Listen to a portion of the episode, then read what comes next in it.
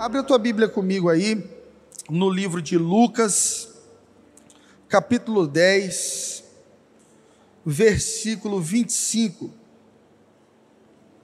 A gente está continuando a nossa série Saia da Multidão. É uma série que eu estou amando ministrar. Eu espero que você esteja amando ouvir. É, tem sido muito desafiador para mim porque a multidão representa muitas coisas para Jesus.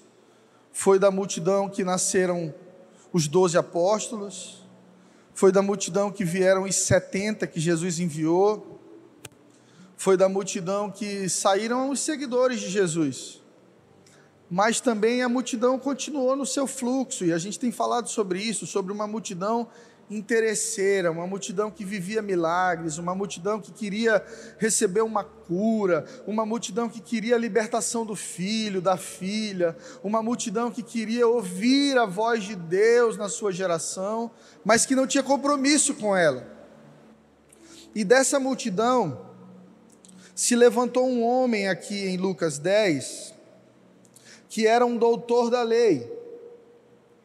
Nos dias de hoje, um teólogo alguém com especialização em teologia.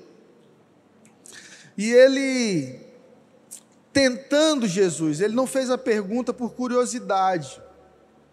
Ele fez essa pergunta para Jesus com desdém, querendo induzir Jesus ao erro. Porque tem gente que te pergunta as coisas não porque quer aprender, mas porque quer que você responda errado para disseminar algo a respeito do seu caráter. E a Bíblia diz assim: que esse, esse certo doutor se levantou, tentando e dizendo: Mestre, o que, que eu posso fazer para herdar a vida eterna? E Jesus devolve a pergunta: O que é que está escrito na lei? E como você entende? E ele respondeu dizendo: Amarás o Senhor teu Deus de todo o teu coração, e de toda a tua alma, e de todas as tuas forças, e de todo o teu entendimento, e ao próximo como a ti mesmo. Jesus disse: Muito bem, faça isso, e você viverá. Ele, porém, querendo justificar a si mesmo, disse a Jesus: E quem é o meu próximo? Eu quero falar sobre três personagens da multidão que vão ser retratados aqui nessa conversa de Jesus com esse doutor da lei, que queria pegar Jesus de alguma forma no erro, mas na verdade foi confrontado por Jesus. Eu vou falar sobre o curioso, que é esse doutor da lei que faz perguntas sobre os assaltantes, porque Jesus depois vai ministrar sobre quem é o próximo para esse doutor da lei, citando a história do bom samaritano, e sobre o povo da igreja, que somos nós, que são os levitas e o sacerdote, que passam no caminho e são retratados também na parábola do bom samaritano. A primeira pergunta que esse doutor da lei faz, ela revela o desejo de todo homem de ser salvo, de encontrar o caminho da salvação. Toda pessoa inteligente, ela entende que a vida não acaba aqui. Existe vida após a morte? Sim, existe vida eterna. Se alguém te perguntar você acredita em vida após a morte? Eu acredito em vida eterna. Jesus conquistou vida eterna para mim. Mas para alguns também há sofrimento eterno. Para aqueles que não passam pela porta estreita que é Jesus Cristo de Nazaré. Eu disse isso domingo passado: se a gente crê em céu, a gente precisa crer em inferno. Se a gente acredita em Deus, a gente precisa acreditar no diabo.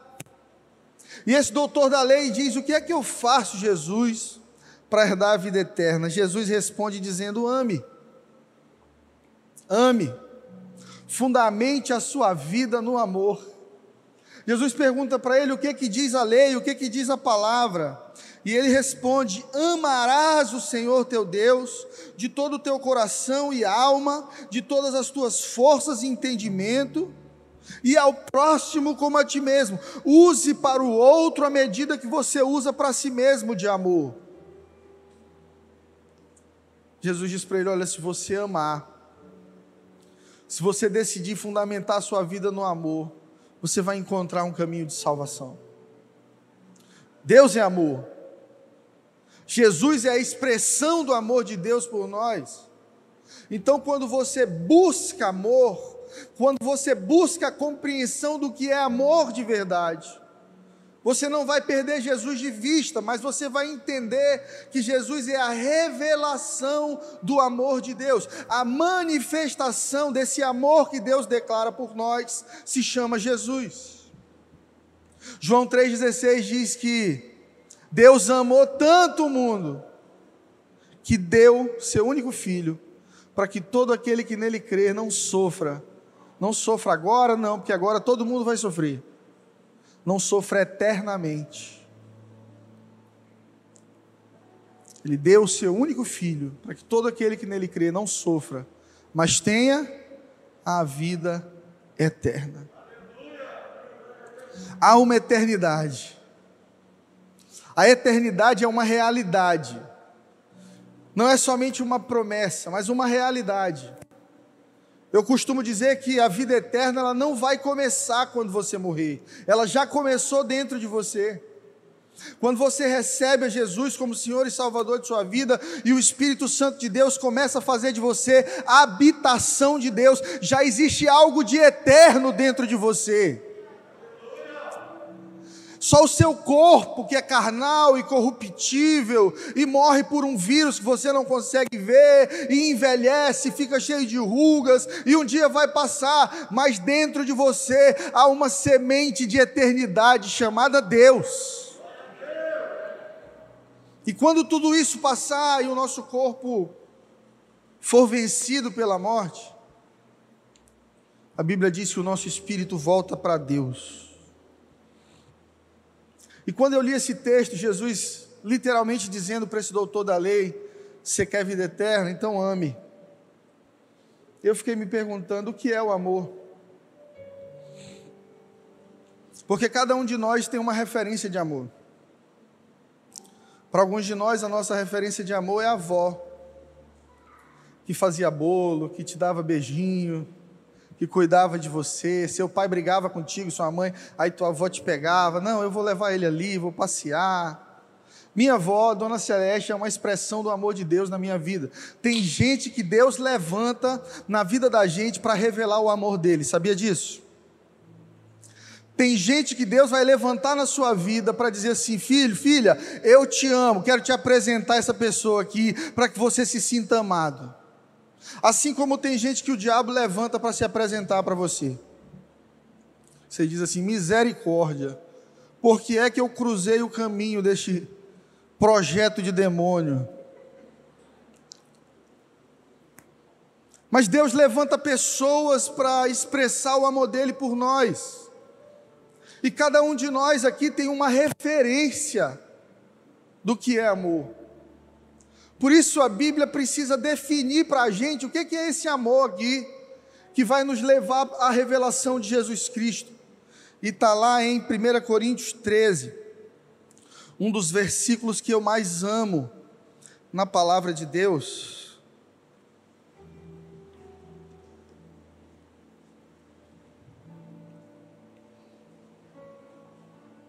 É quando o apóstolo Paulo diz, abra sua Bíblia comigo, vamos ler ainda que eu falasse a língua dos, as línguas dos homens e dos anjos, e não tivesse amor, eu seria como metal que soa, ou como sino que tine. Ainda que eu tivesse o dom de profetizar e conhecesse todos os mistérios e toda a ciência, e ainda que eu tivesse toda a fé de maneira a transportar os montes, e não tivesse amor, nada seria. Ainda que eu distribuísse toda a minha fortuna para o sustento dos pobres, e que eu entregasse o meu corpo para ser queimado, e não tivesse amor, nada me aproveitaria. O amor é sofredor, o amor é bom, o amor não é invejoso, não trata com leviandade, não se ensoberbece, não se porta com indecência, não busca os seus próprios interesses, não se irrita, não suspeita mal, não folga com a injustiça, mas folga com a verdade. Tudo sofre, tudo crê, tudo espera. O amor nunca falha. Diga comigo, o amor nunca falha. O amor nunca falha. O amor é transformador. O amor te transforma de dentro para fora. E existem tantas características poderosas do amor, que toda vez que eu leio 1 Coríntios 13, eu me pergunto: será que eu amo mesmo? Será que eu amo de verdade quem eu digo que amo?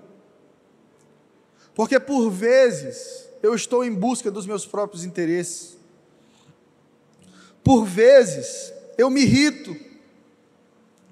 Por vezes eu invejo, eu sofro. Por vezes eu suspeito mal das pessoas a quem eu amo. Jesus diz para aquele doutor da lei: Você quer ser salvo? Ame. Ame o seu próximo. E ele querendo, a Bíblia diz, justificar a si mesmo. Pergunta: quem é meu próximo? Quantas vezes a gente não quer justificar a nós mesmos? A gente faz as coisas para Deus, como quem diz: Olha aí, Deus, eu estou fazendo a minha parte. A gente quer comprar a justiça de Deus. A gente quer ir no tribunal de Deus com um papel extrato do que a gente deu para um pobre, para a igreja, do que a gente fez por alguém e dizer: tá aí, Deus, ó, eu tô, não estou no Serasa do céu, não, eu tenho feito a minha parte. Eu mereço. E a Bíblia diz que a nossa justiça é como trapo de imundície para Deus. Nenhum de nós aqui nessa manhã pode justificar a si mesmo. Nós estamos aqui reunidos para celebrar ao Rei dos Reis, Jesus Cristo de Nazaré, a justiça de Deus em nosso favor. É por causa de Jesus que nós somos dignos de entrar com ousadia e intrepidez na sala do trono de Deus. Aleluia. Aleluia.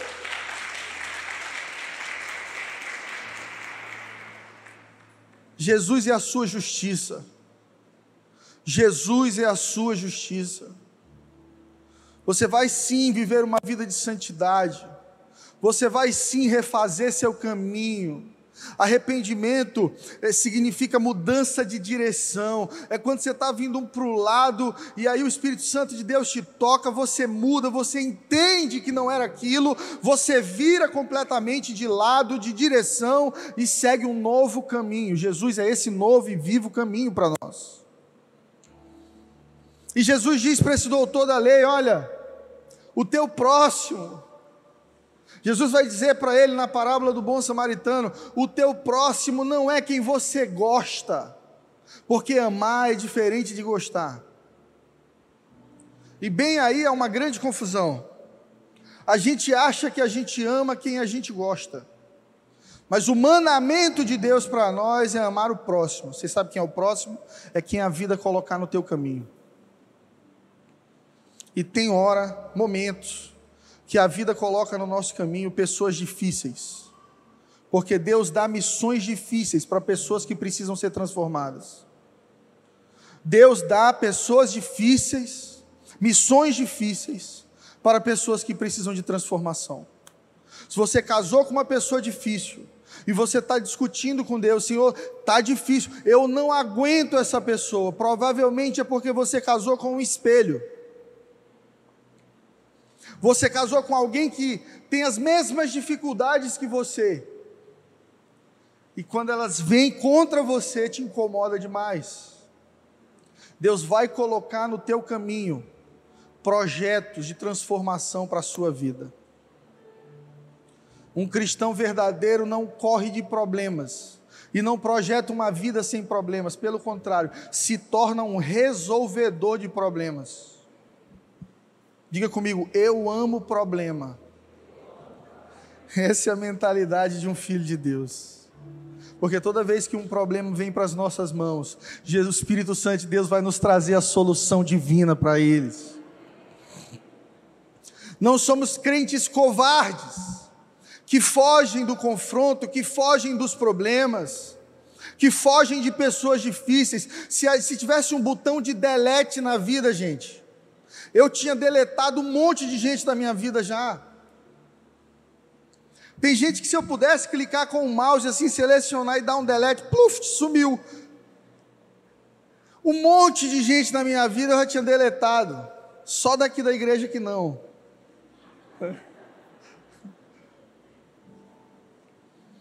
Porque a gente quer caminhar com quem a gente gosta. Mas Deus quer nos ensinar que não é sobre gostar, é sobre amar. Você não tem que gostar das pessoas, você tem que amá-las. E amar é ir além, mesmo quando você não gosta, mesmo quando não está bom, mesmo quando você não aguenta mais aquela pessoa do trabalho, mesmo quando você está cansada do seu marido, cansado da sua esposa, você prossegue por amor. Tudo sofre, tudo crê, tudo suporta, tudo espera. É esse o padrão de amor divino. E aí Jesus vai dizer para esse homem, que já conhecia a palavra, quem é o próximo? E Jesus diz assim, no verso 30: Descia um homem de Jerusalém para Jericó e caiu na mão dos ladrões, que tiraram tudo dele, espancaram e fugiram, deixando ele meio morto. Ocasionalmente, descia pelo mesmo caminho um certo sacerdote, que vendo ele, passou de largo, passou do outro lado, longe. De igual maneira, também um levita, que chegando àquele lugar, vendo, passou de largo também. Mas um samaritano, diga comigo, um samaritano, Gente, entende uma coisa. Quando Jesus coloca samaritano nas parábolas, Jesus está ofendendo os judeus. Porque os samaritanos tinham uma religião sincrética, misturada. E o judeu, ele é muito conservador. O judeu, ele, ele gosta de guardar todas as leis, ainda que seja impossível que eles guardem, por isso Jesus foi providenciado. Mas eles têm a ideia de que salvarão a si mesmos por cumprirem a lei. E os samaritanos não. Eles eram idólatras. Eles misturavam Jeová com outros deuses. Eles eram um povo sem cultura, sem uma religião definida, sem conhecimento religioso, um povo sem história. É aquele time de futebol que não tem mundial. Palmeirenses se zangaram. Eu vi ontem o pastor Valdomiro dizendo que o pessoal quer colocar ele para ser técnico do Palmeiras, porque ele tem mundial e faz milagre. Mas pensa comigo. Sabe aquele povo que você tem preconceito? São os samaritanos. Tem alguém que você conhece que você não gosta? E quando você entra no mesmo ambiente, dá vontade de ir embora? Você está na academia, ou você está no supermercado comprando e de repente, tcharam, aquela pessoa atrás de você. Eu, eu tinha um irmão em São Luís que eu fugia dele. Ele só contava desgraça. Ele me encontrava e dizia, pastor, o senhor viu no jornal? Vi não. Sete facadas o cara matou a esposa dele. Foi, foi. Olha, cuidado que nessa avenida que o senhor passa vindo de casa, tá tendo assalto direto, pastor. Então, quando eu olhava ele na igreja, eu pegava o outro lado da igreja. Eu queria manter o meu dia positivo. Jesus está dizendo para os judeus: passou o sacerdote religioso, o maior exemplo de vida com Deus na geração deles. Olhou para o doente, olhou para o meio morto, olhou para a pessoa ferida, suja, sangrando, se afastou e disse: Eu vou seguir com a minha vida. Eu estou indo cultuar a Deus. Eu não posso me contaminar com a sujeira dos outros. Eu não posso parar para me contaminar com o problema de alguém. Eu já tenho problemas demais para resolver na minha vida.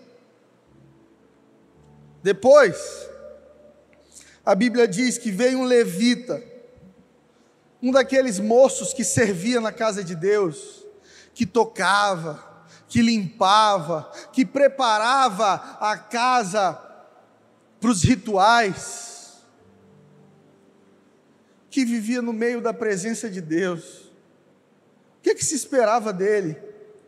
Que ele tivesse compaixão, que ele se importasse com a dor dos outros que ele não fosse indiferente ao problema dos outros. A Bíblia diz que ele se afasta também e segue caminhando. Nós falamos sobre o curioso, o doutor da lei, e eu quero falar contigo agora sobre os assaltantes.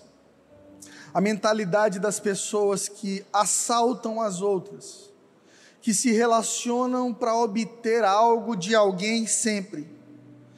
A mentalidade delas é o que é meu é meu, e o que é seu é meu também. Você conhece gente assim? Não divide nada com ninguém, mas quer sempre que os outros dividam com ele. Vez ou outra, eu estou tendo que separar briga na minha casa por causa de chocolate. E os irmãos gostam de mandar lá para casa bolo de chocolate, geleia. Eu amo tudo isso. Continue mandando, irmão. Deus está lhe usando. Mas aí tem hora que Samuca deixou Vitória tomar o Danone dele, mas Vitória não quer dar um pedaço do chocolate dela. Ou vice-versa. E eu consigo resolver esses conflitos e eu consigo entendê-los, porque é um conflito infantil de gente que ainda não cresceu totalmente, não chegou ao, ao topo da sua maturidade. E a gente tem muita gente assim dentro da igreja, se relacionando com os outros, nunca disposto a dar, mas sempre disposto a receber. Você quer ver um grande exemplo do que a gente não gosta de dar, mas gosta de receber? Perdão. A gente quer ser perdoado todas as vezes que erra mas a gente não quer perdoar. A nossa dor sempre dói mais que os outros. A nossa fome sempre é mais forte do que a dos outros. A gente sempre se coloca acima dos outros. Por isso, Jesus está dizendo: você precisa amar o próximo como ama a si mesmo. Desça do pedestal, desça do primeiro lugar, dê ele a Deus traga o próximo para o seu lado e caminhe com as pessoas se relacionando por amor. Não é nem estar tá no topo e nem estar tá abaixo de ninguém, querido, mas é se relacionar com as pessoas de maneira horizontal. Por isso a cruz tem um símbolo vertical e um símbolo horizontal. É Deus restaurando a comunhão com Ele e a comunhão entre nós. Se não conseguirmos amar uns aos outros, se não conseguirmos servir uns aos outros, não somente aqueles que nos amam, aqueles que nos amam ou que nós amamos, mas aqueles que acreditam de maneira diferente, aqueles que pensam de maneira diferente, foram essas pessoas que Deus nos levantou para amar. Muitas vezes a igreja se parece mais com os assaltantes do que com o bom samaritano. Nos relacionamos com as pessoas sempre querendo algo delas, uma resposta positiva. Você acredita como eu acredito? Não, pastor, eu não acredito. Vamos caminhar juntos da mesma maneira. Eu estive em Israel e eu tive a alegria de ter uma reunião com um rabino judeu, um pouco menos tradicional do que a maioria, porque a maioria nem sentaria com a gente para comer. E esse rabino compartilhou um pouco da fé dele. E ele diz: Olha, todos os grupos brasileiros que vêm aqui e que conversam comigo tentam me converter. E eu percebo às vezes que eu digo brincando que eu vou me converter, e eles se alegram demais, e depois eu digo que é uma brincadeira, e eles se entristecem e a gente nunca mais se fala. E ele disse para mim: Você estaria disposto a me amar, ainda que eu não concordasse ou caminhasse com a fé igual à sua? E aquilo foi no fundo do meu coração, porque a gente só quer amar igual, mas Deus nos chamou para amar e cuidar dos diferentes. Esse amém foi muito fraco. A gente só quer amar igual mas Deus nos chamou para amar e cuidar dos diferentes.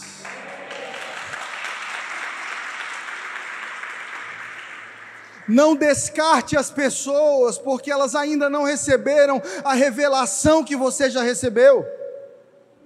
Não exclua elas da sua agenda, da sua vida, porque elas não estão vindo para a igreja com você. Você é a igreja que Deus está enviando até elas.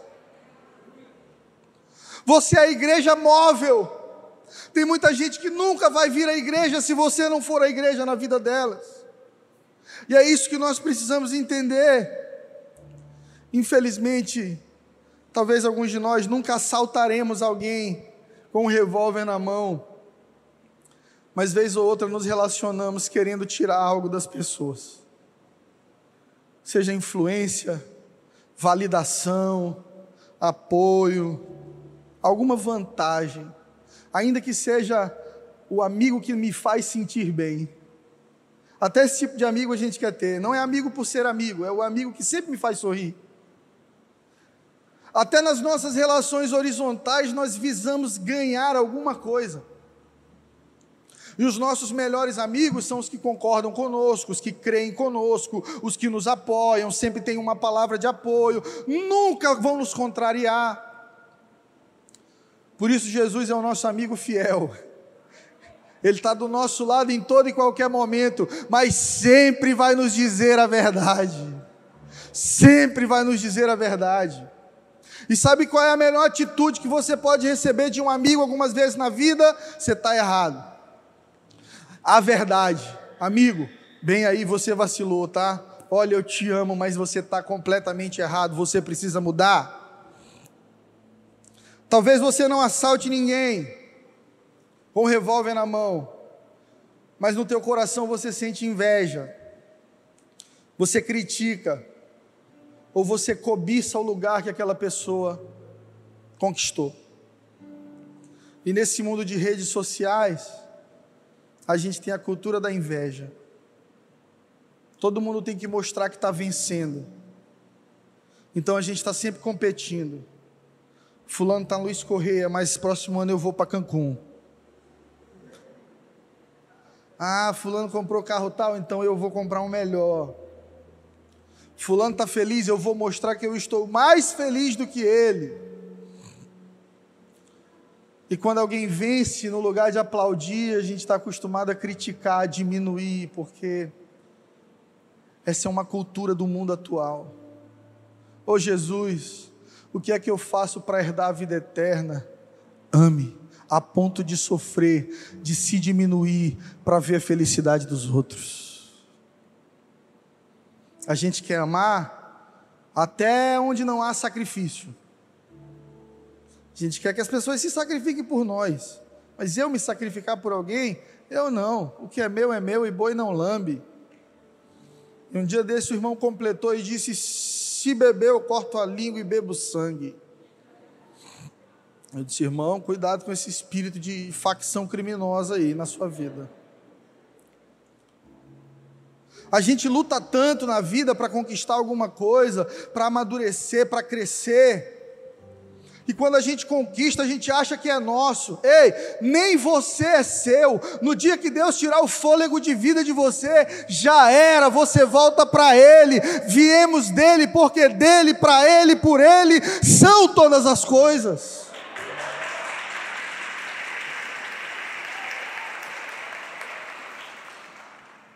Se a gente entendesse que a gente não precisa de nada do outro, no lugar de tomar das pessoas, a gente estaria dando para elas. Deus não te chamou para ser um pedinte no mundo. Deus te chamou para ser pai de multidões, mãe de multidões, doador. As pessoas vão chegar perto de você, elas vão se sentir amadas. As pessoas vão te pedir perdão, você vai dar mais do que perdão para elas. Você vai dar perdão, misericórdia, apoio, palavra de conselho. As pessoas vão ter problemas, vão se aproximar de você, você vai dar soluções. Você nasceu para ser um doador nessa terra. Terceiro povo que Jesus vai nos apresentar agora, eu chamo de povo da igreja. Nós temos o curioso, temos os assaltantes e agora temos o povo da igreja, o sacerdote e o levita. O que é que a gente espera do povo da igreja, gente? Misericórdia, apoio, ajuda. Alguém se acidenta perto de você, ou numa BR quando você está viajando, você para para ajudar ou você para para filmar e ir embora. Nós temos hoje essa cultura terrível de pessoas que se tornam saqueadoras do, de uma hora para outra. Tombou um caminhão de carne. No lugar de procurar saber como é que está o motorista, as pessoas estão invadindo o baú do caminhão para roubar a carne uma geração de pessoas egoístas, saqueadoras, sempre querendo ganhar algo, ainda que à custa da vida dos outros, ainda que à custa da saúde emocional dos outros. Não se quer perder, só se quer ganhar. Por isso, Jesus disse: aquele que quiser ganhar a vida, deve perdê-la. Se quer ganhar a vida eterna, para de viver para você mesmo e comece a viver para Deus. Você quer prosperar? Para de focar em ganhar dinheiro e começa a focar em servir as pessoas. Deus vai colocar recurso mais do que necessário nas suas mãos. Talvez por isso a igreja seja tão criticada como é hoje. Eu já ouvi de algumas pessoas: olha, Fred, eu amo a Deus, mas eu não gosto da igreja. Foi Mahatma Gandhi que disse o seguinte: Olha, eu gosto de Jesus, eu só não curto o fã-clube dele. Porque nós somos as pessoas que carregam a palavra de Deus na mão, mas que quando encontram alguém em sofrimento na caminhada, não se envolvem muitas vezes. Eu não posso parar e me envolver nesse problema, eu vou seguir minha vida. A gente está perdendo a capacidade de chorar, igreja a gente está perdendo a capacidade de se doar para o outro. A gente pergunta para o outro, está tudo bem, querendo que ele responda que está, porque se ele disser que não, a gente não tem tempo para perder com o problema dos outros. O que a gente precisa como igreja é de um batismo de misericórdia. Sabe, em tempos tão escuros como esses que a gente tem vivido, de guerra ideológica, guerra cultural, guerra política, morte. O que é que vai nos fazer a igreja de verdade? Não são as canções que nós cantamos. Qualquer um pode cantar essas canções. Não são as pregações que nós pregamos, porque qualquer pessoa que fale bem pode pregar também. O que nos diferencia nessa terra é o amor. O que nos faz um farol para a sociedade é o amor. O que nos faz diferentes e luz na escuridão é viver e carregar o amor de Deus aonde formos.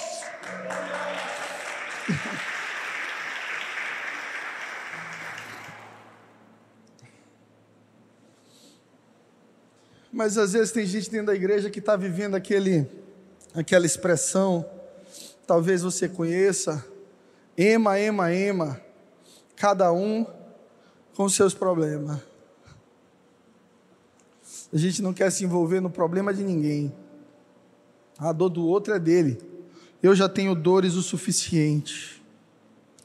E o pensamento do sacerdote que não atendeu aquele homem em sofrimento e do levita era: o que é meu é meu, e o que é seu é seu. Eu não vou te causar problemas, eu não vou te assaltar, mas se você tiver problemas, resolva. Eu não tenho nada a ver com isso.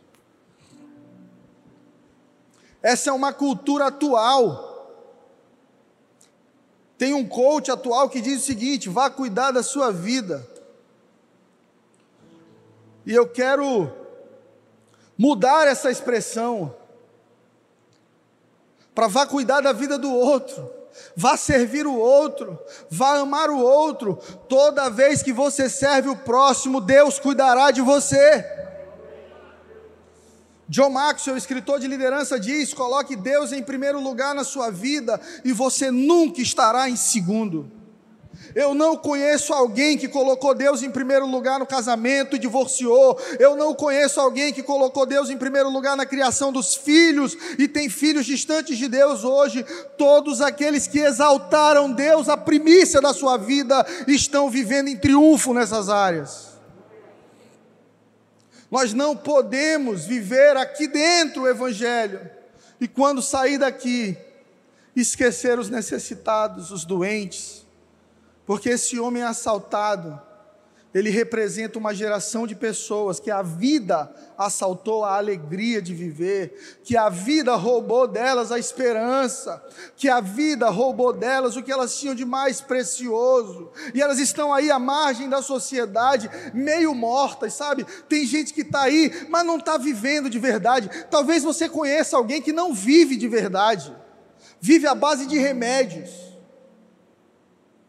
está meio morto, não consegue sentir alegria verdadeira, está paralisado num trauma, num problema, num divórcio, num suicídio da família, em alguma situação que aconteceu tão trágica que te prendeu lá atrás, uma crise, uma falência. Eu não sei o que, que a vida fez para te assaltar, mas eu quero te dizer uma coisa: Jesus está passando no caminho e ele vai parar para derramar bálsamo sobre você.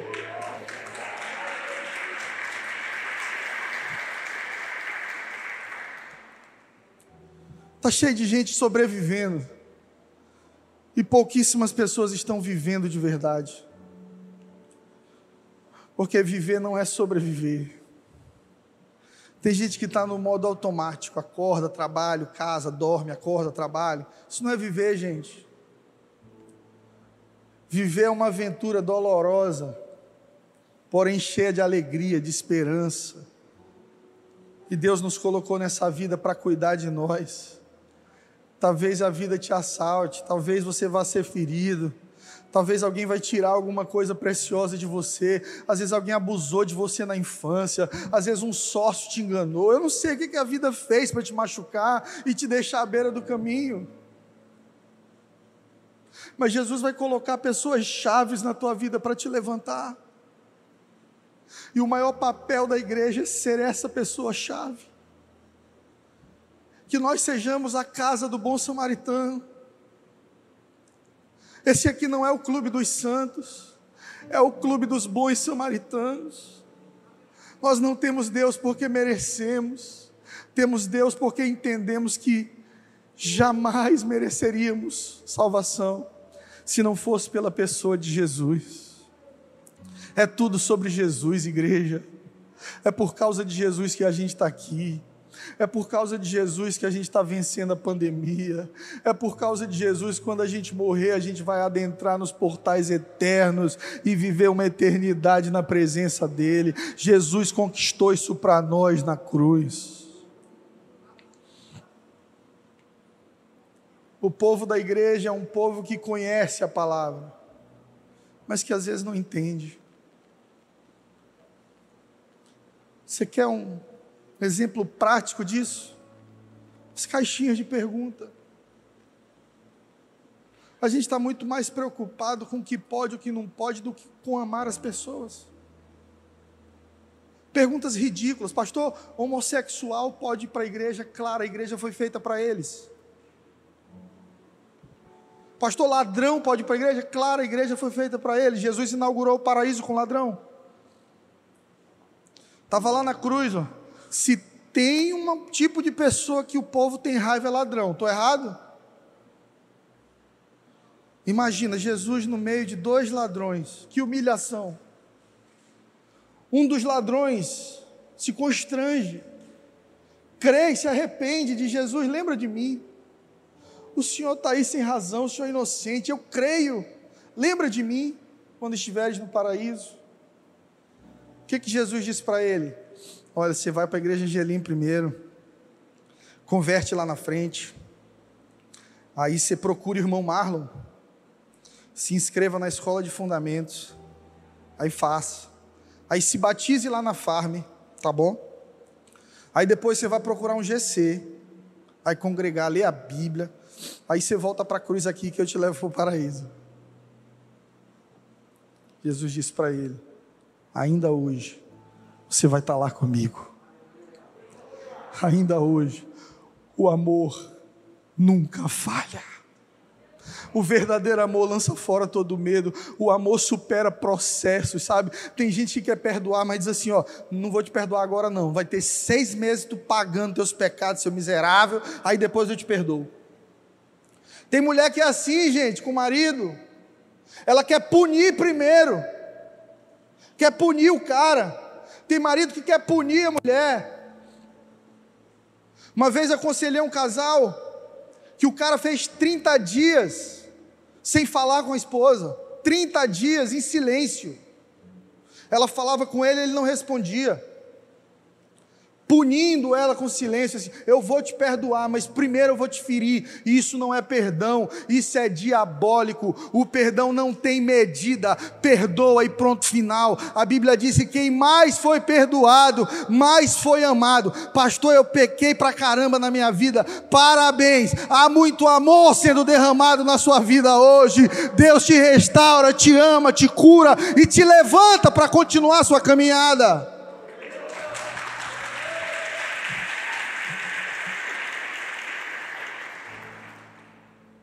A gente precisa vencer a cultura do eu não quero me sujar. Eu não quero me sujar. Problema dos outros é dos outros. Divórcio dos outros é dos outros. Suicídio dos outros é dos outros, depressão dos outros é dos outros. Eu não tenho cabeça para enfrentar esses problemas, pastor. Claro que você não tem, você é egoísta. Só pensa em você. Está centralizado no seu ego na sua busca por salvação, o que esse doutor queria é: eu quero aqui um foguetinho que só caiba a mim e a minha família para a gente subir para o céu, e o resto que se acabe.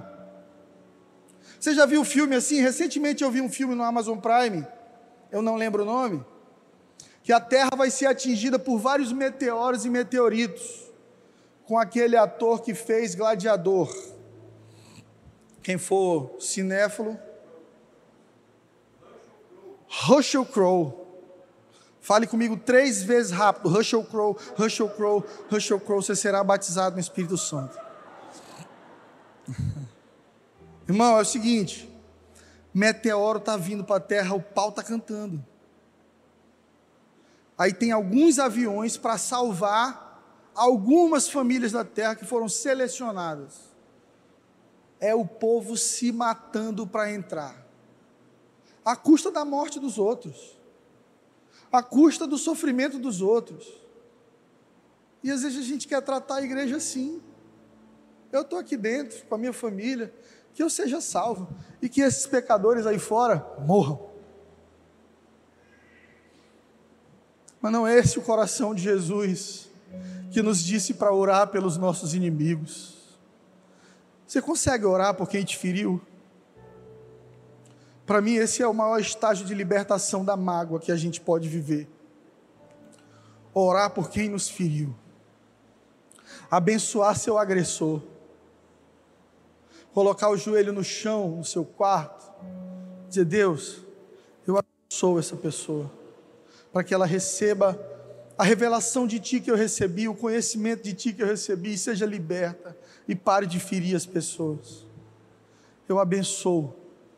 Quando Jesus te diz para abençoar e orar por aqueles que te perseguem, Jesus entendia que melhor é dar do que receber. Quem dá perdão evoluiu muito mais do que quem está sendo perdoado.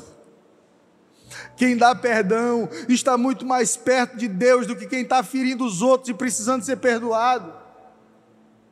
Aprenda a se sujar com o problema dos outros. Se envolva mesmo. Seu marido está com problema com álcool, pega ele, pega na mão dele, traz para a igreja, traz aqui para a gente conversar durante a semana. Se ele tiver num nível de dependência, vamos levar ele para uma clínica, vamos visitar ele semanalmente, vamos acompanhar, vamos dar uma Bíblia nova para ele, vamos entrar no problema, gastar nosso tempo, gastar nosso dinheiro, recurso, nossa energia para trazer libertação ao cativo. Esse é o chamado da igreja do Senhor.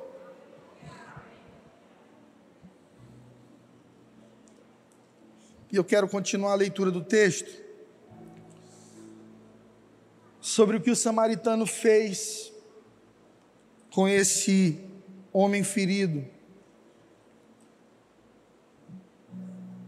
Porque esse é o chamado de Jesus para nós. Ainda mais nesses tempos de coronavírus, com tanto luto, tantas mortes, com essa epidemia, pandemia tirando de tanta gente seus entes queridos. Olha, eu, eu choro quando eu penso nisso.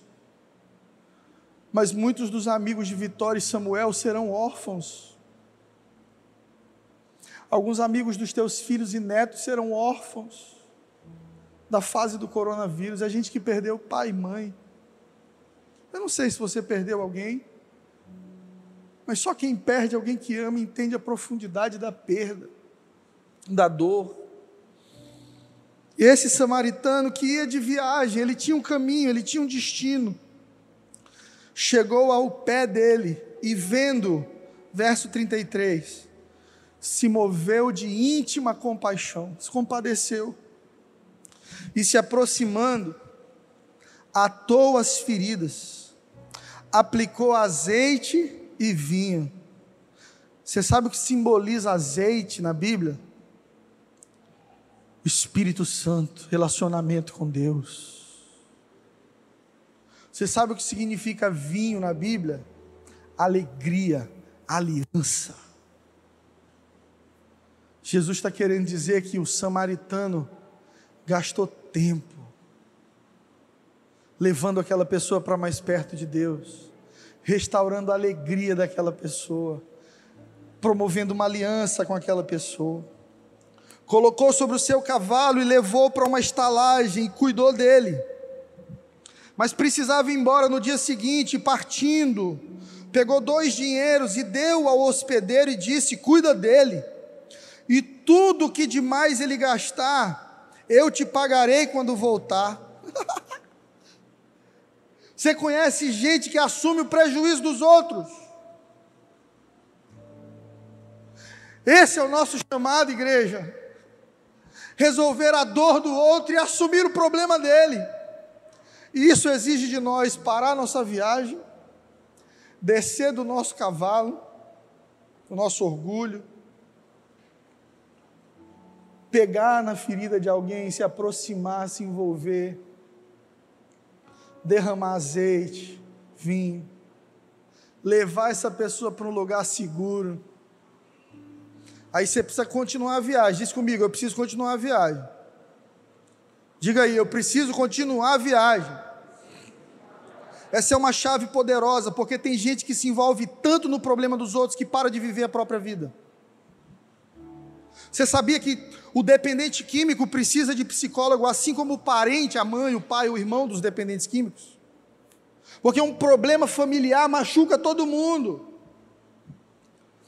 Então Jesus quer que você entenda que você vai parar muitas vezes para ajudar as pessoas, mas vai chegar uma hora, meu filho, minha filha, que você levanta e segue a sua caminhada com Deus.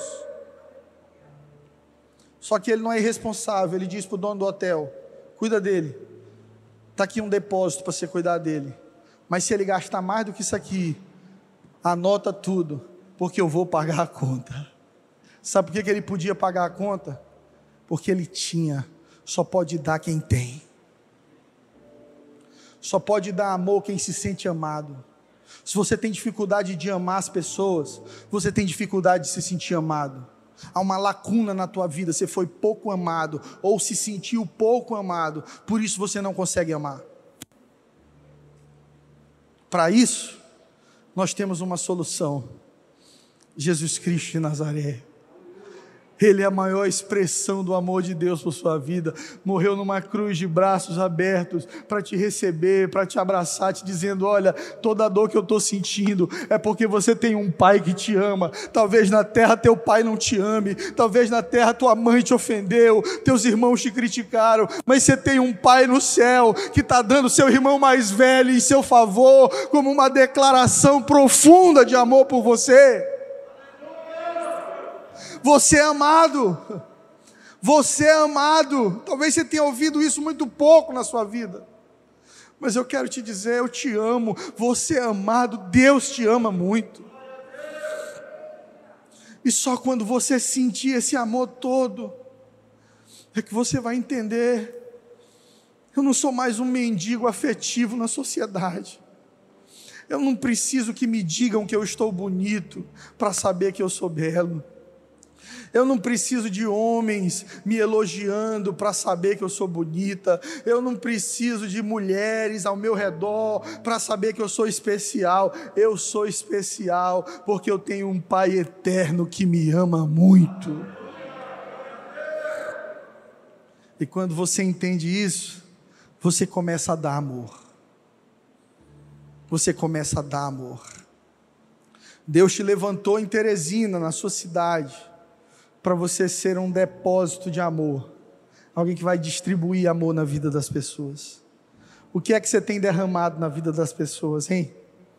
Será que você parece mais com o doutor da lei curioso, que pergunta, mas não quer saber? Pergunta para criticar. Será que você tem sido um assaltante na vida, sempre se aproximando para ganhar alguma coisa de alguém? Ou será que você é o bom samaritano? Alguém que nem tem tanto conhecimento de Deus assim, mas que aprendeu a amar, que aprendeu a parar para cuidar de quem está ferido e continuar a sua viagem, porque ainda tem mais pessoas feridas à frente.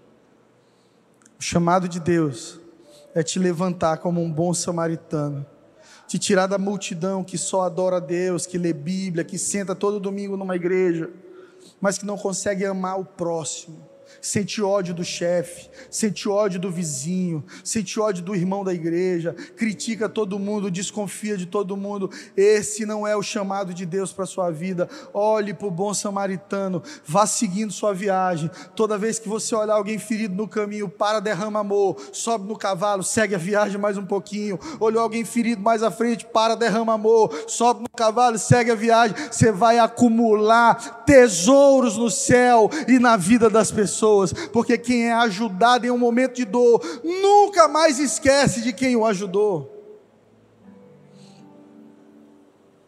A mentalidade do povo da igreja muitas vezes é: o que é seu é seu, mas o que é meu pode ser nosso. Essa é a mentalidade de Jesus. Seu problema é seu, mas a cura que Deus gerou no meu coração eu divido contigo. Você teve problema com seu pai? Eu tive com o meu também, mas eu fui curado. Deixa eu te ajudar a caminhar. Você passou por um divórcio? Passei tantas crises no meu casamento. Segura na minha mão. Você não vai desistir, não. A gente vai vencer isso juntos. Você está numa crise financeira, quanto é que você está devendo aí? Ah, pastor, 100 mil. Meu irmão, o problema é grande. Vou te dar mil aqui para tu sair para jantar com a tua mulher, para dar uma relaxada e vamos orar por ti, vamos te ajudar. Vou estar tá do teu lado te ligando. Olha, vai ter uma conferência na igreja. Paulo Vieira, aquele coach lá que apresenta um bando de solução legal, vai participar. Vou te dar inscrição, meu irmão, para você participar, abrir sua mente para você governar melhor sua vida se envolver na solução dos problemas dos outros, não com o interesse de estar no meio do fuxico, mas com o interesse de gerar cura na vida das pessoas. O que é seu é seu, mas o que é meu pode ser nosso.